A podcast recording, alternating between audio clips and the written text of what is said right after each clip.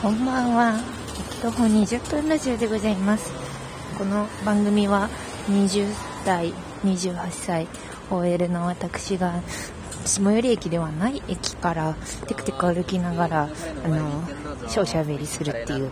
ラジオになっているんですがあの今日はね20時ちょい過ぎぐらいですごいハードに人がいますハードに人がいる時といない時で結構テンションが全く違うんですけど今日はハードに人がいるので電話をしているふりをしながらお届けしております。でね今日のテーマはひも手の可逆性についてです。なんかこうなんかねツイッターにも書いたんですけどあの私のいとこいとこじゃないはとこがあの日本人とえー、イギリス人のハーフで今イギリスに住んでるんですけどもあのすごくね純朴そうでなんか人の良さそうなあのイギリス人かな？の彼氏と付き合っててであの結婚間近っていう風に聞いてたんですよ。なんかすごくこうまあ、真面目そうな人やし、あの、いいね、みたいな、ほんわかカップルやね、みたいな感じで、ここ2、3年、2年ぐらいかな、なんか Facebook とかでいろいろ見てたんですけど、で、もうなんか婚約もして一緒に住んで、で一緒に家まで買ったんですって。家まで買って、で、あ、また入籍するばっかりだね、みたいな感じで、あの、過ごしてたんだけど、突然その彼氏の方が、僕はもうちょっといろんな女の人と遊んでから結婚したいから君もいろんな人とデートしてよっていう風に言い始めてで婚約破棄し今同じ家に住みながらあのもう気持ちは冷めてしまったので2人とも違う人とデートをするみたいな生活をしてるらしいっていう話を聞いてうんひも手の可逆性って思ったんですよ。なんかまあその持っていない人に対して言及するのはとても、まあ、慎重になら慎重にならなければいけない話題ではあるんですけれどもあのなんか私はこうインターネットとかそういうところで例えばちょっとまあ死後ではあるけどリア充爆発しろみたいなそういう文化があるわけじゃないですか。なんか持たざる者が大きな声を出せて持っているものは少し肩身が狭いみたいなそういう何て言うかメンタリティというかそういう表現の仕方っていうのが割合こう認められているむしろそっちが標準みたいな感じのあの雰囲気があると思うんですけどでも私はなんかそれはちょっとおかしいのではっていうふうに思っていてでそういうふうにあの持っている人に対して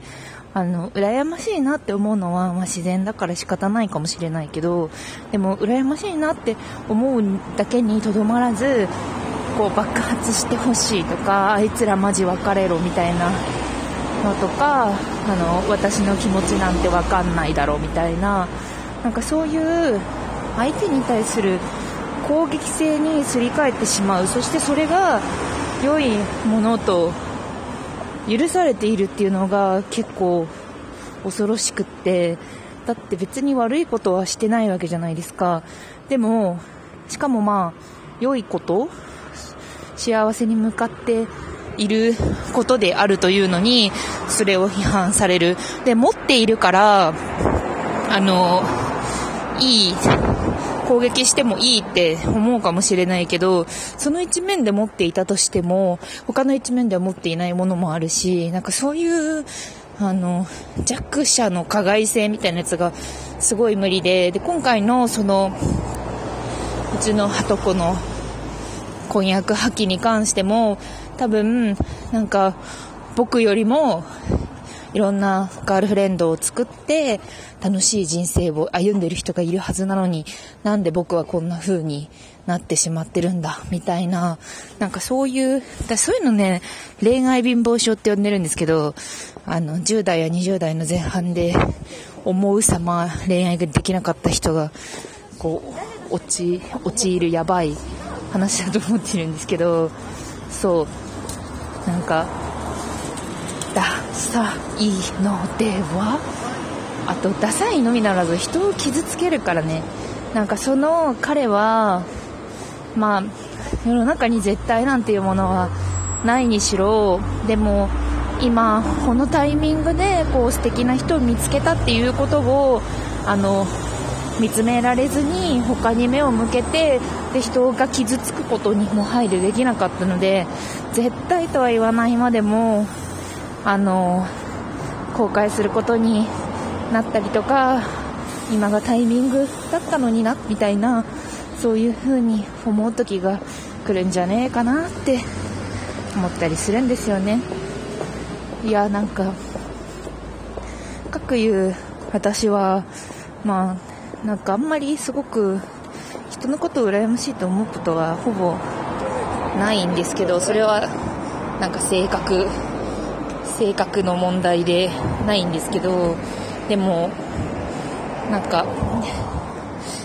あのー、人をね甘やかす体質では結構あってそのこれまでは持っててなかった人とかと交際すると、いやもう本当に君は最高だよ、みたいな。これまではそうじゃな、なんかそういう風に扱われてなかった人に対しても、いや、すごいいいと思う、ここがいいと思う、あそこがいいと思うよってめっちゃ、あの、褒め、褒めまくっちゃうんですよね、私。いや、でも別に嘘は言ってない。自分が思っていることを率直に伝えるっていう感じなんですけど、すごい伝えると、なんか調子に乗って、で、もっと他からももらえるんじゃないか。自分は他の人が持っているようなもの、人の、その例えば5人彼女がこれまで歴代いた子みたい人男の子みたいな感じでいけんじゃないかみたいななんかそういうところで甘やかしてそういう思想で、まあ、浮気は多分多分だけどされたことはないんだけどなんかそういう風にあの増長させてしまうところが あったりとかしてそういう個人的な経験からもなんか今回の話は嫌だなと思ってうんとそういう恋愛貧乏症良くないよって思っています。そうなの。なんかさなんか10代の時に経験できなかったこととかってさ20代でさ取り返せないから絶対に。それはあのだって17歳の時に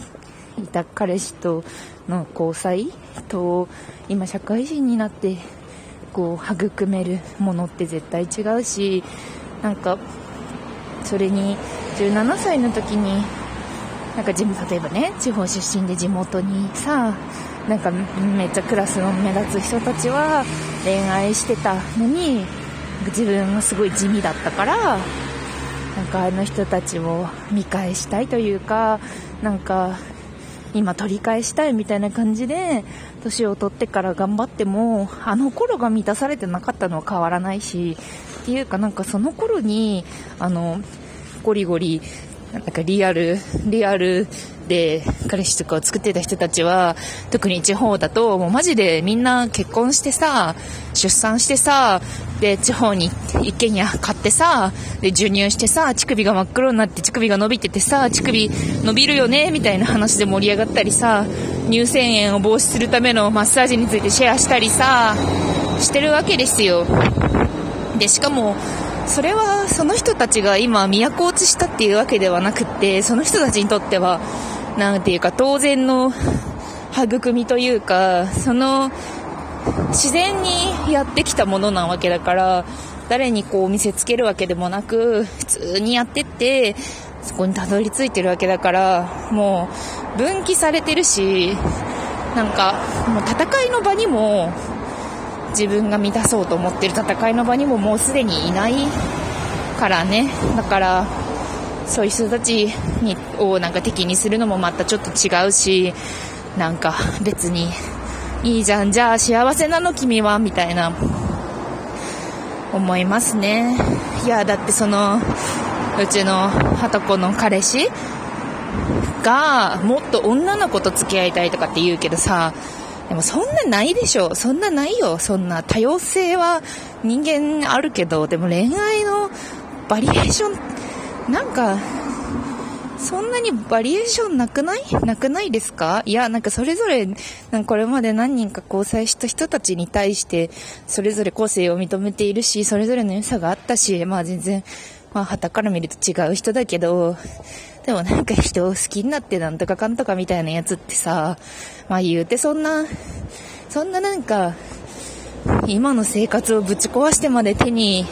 入れて刺激的なものってさ、なくない生活だよ、生活。意味なんてないさ、暮らしがあるだけだよ。って思ってさ、仮想的だし、ほんま虚しいやでって思いました。そんな虚しさを